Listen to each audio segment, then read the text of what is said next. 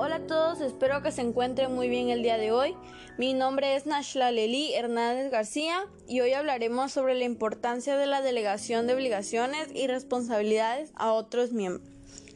Para comenzar, primero debemos definir qué es el liderazgo, el cual es la capacidad que tiene una persona de influir, motivar, organizar y llevar a cabo acciones para lograr sus fines y objetivos que involucren a personas y grupos en un marco de valores.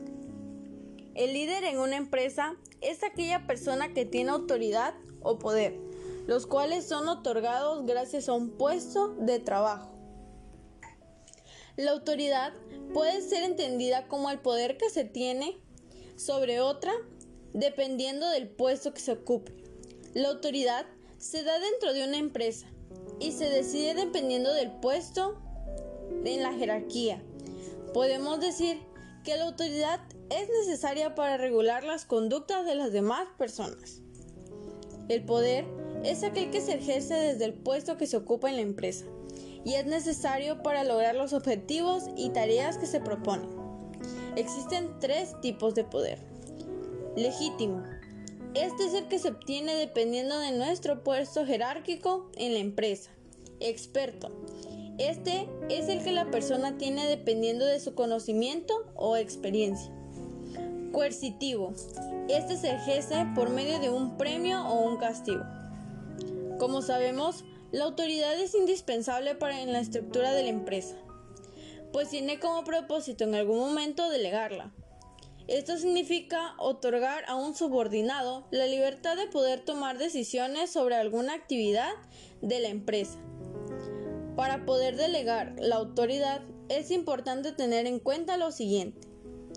Primero, fijar los objetivos. Esto quiere decir que primero hay que establecer lo que se espera lograr en la empresa. 2. Asignar los deberes del puesto.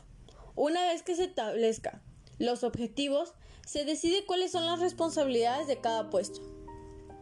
3. Delegar las funciones y responsabilidades. En este punto, se decide qué actividades y responsabilidades se les otorgará a los subordinados. 4. Determinar la persona que estará como responsable. Finalmente, se decide a qué persona le vamos a delegar la autoridad. La delegación de actividades y responsabilidades es muy importante, pues nos ayuda a gestionar el tiempo, hace que el vínculo jefe-empleado crezca, genera confianza y motivación a los trabajadores, hay una mayor productividad. Y lo más importante es que puede aumentar la rentabilidad de la empresa.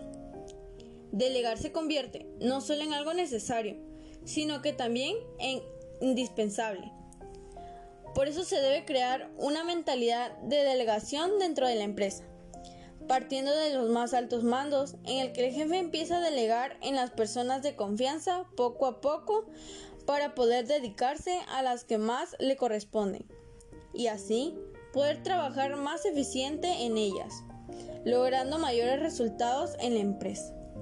Ahora hablemos un poco de la clasificación de la autoridad. El primero, Autoridad lineal. También se le puede conocer como centralizada. Se basa en que la autoridad la tiene una sola persona y se basa dependiendo del nivel que se ocupe. Este se aprecia mayormente en las empresas pequeñas. Autoridad funcional. Esta no depende de la jerarquía de la empresa. En ella hay uno o varios jefes en la empresa tiene la finalidad de introducir un especialista en cada área. Autoridad Staff. Es aquella que apoya o asesora a la empresa fuera de esta. Esto depende de su nivel de autoridad y de responsabilidad. Para concluir, podemos decir que la autoridad y el poder son aspectos indispensables dentro de la empresa y todo administrador debe saber la importancia que tiene la delegación de actividades y de igual forma debe saber qué elementos tomar en cuenta para tomar las mejores decisiones